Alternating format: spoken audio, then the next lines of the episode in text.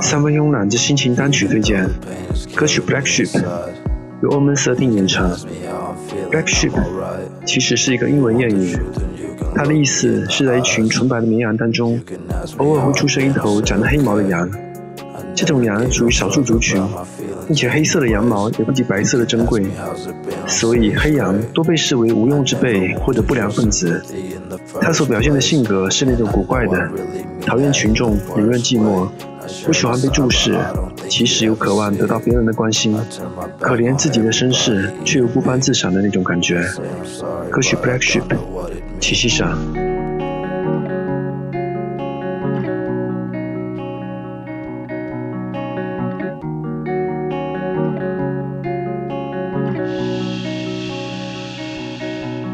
You can ask me how I'm doing, I'll say fine. Even though the pain is killing me inside. You can ask me how I'm feeling, I'm alright. You want the truth, and you can look me in the eyes. You can ask me how I've been, I'll say okay. I never gave a fuck about my feelings, anyways. You can ask me how's it been, I'll say it's great. I never wanted your sympathy in the first place. And I know I really mean that in the worst way. I share my side, but I don't think you'd ever see it.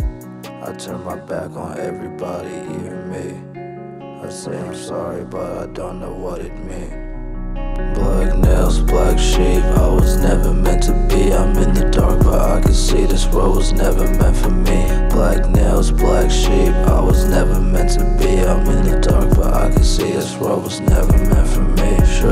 I should I go? I've been walking down this road. As of lately, I've been homesick, but I'm still so sick of home. I'm feeling just like a ghost. I'm nobody, I'm alone. Got nobody, just a soul. My back's been on these ropes. My heart's been getting cold. My skin's been getting numb. My mind's been getting dull. I see what I become. I see what I become. I see what I become. I see what I become. I see what I become. Black nails, black sheep.